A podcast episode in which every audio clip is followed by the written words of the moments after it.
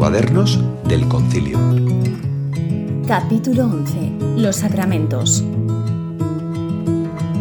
La Constitución Sacrosantum Concilium plantea un cambio de enfoque, una renovación de la mirada en torno al tema de los sacramentos, porque la liturgia de la Iglesia no es solo la Eucaristía o la liturgia de las horas, sino también de los demás sacramentos y de los signos sacramentales.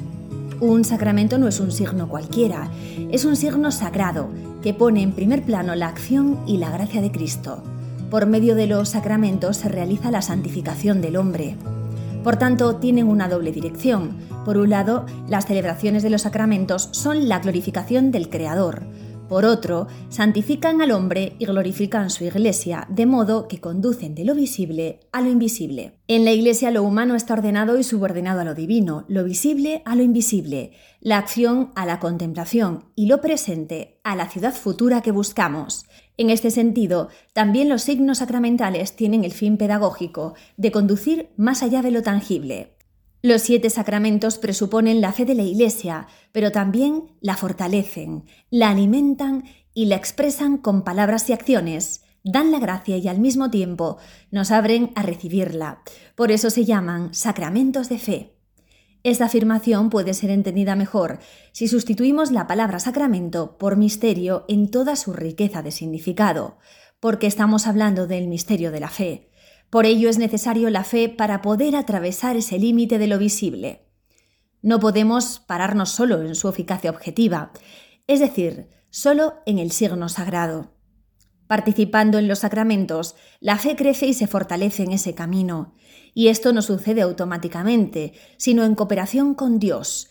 Siempre la comprensión de la liturgia empezará con la experiencia de la participación en la propia liturgia.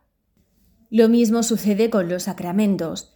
La participación en ellos presupone la fe. En esta clave los padres sinodales subrayan que es muy importante que los fieles comprendan fácilmente los signos sacramentales y frecuenten los sacramentos para alimentar la vida cristiana. Así hablamos de vida cristiana e incluso del crecimiento día tras día de la experiencia cristiana entre todos los fieles. El fin de los sacramentos es la santificación del hombre y el fortalecimiento de la Iglesia. Por eso, junto a los signos sacramentales, los sacramentos pueden y deben acompañar en los diversos acontecimientos de la vida cotidiana de los cristianos. En cada situación y para cada bautizado, la Iglesia tiene un tesoro de sacramentos que nos acercan al misterio de Jesús, a su pasión, a su muerte y resurrección, y nos permiten permanecer en Él y con Él. La santificación de los humanos comienza en el misterio de la persona de Jesús. No se trata de prácticas mágicas o esotéricas, sino precisamente de la acción de Jesucristo.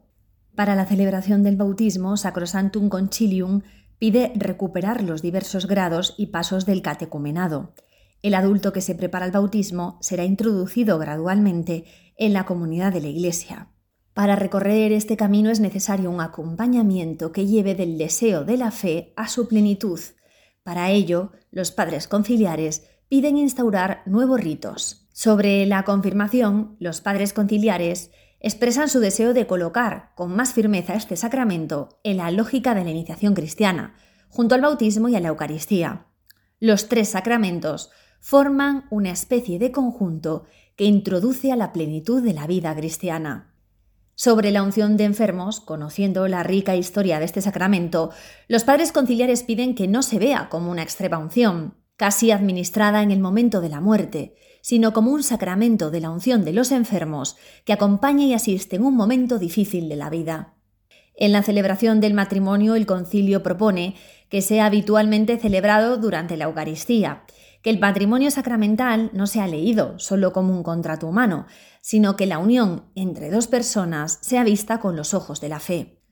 Por último, los padres conciliares piden que algunos sacramentales en alguna circunstancia especial puedan ser administrados también por laicos.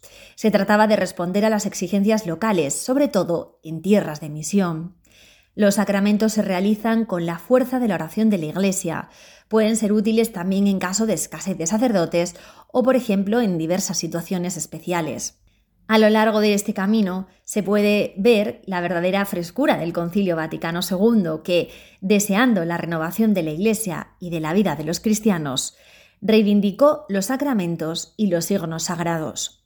Después de todo lo aprendido, si alguien te pregunta ¿qué es un sacramento?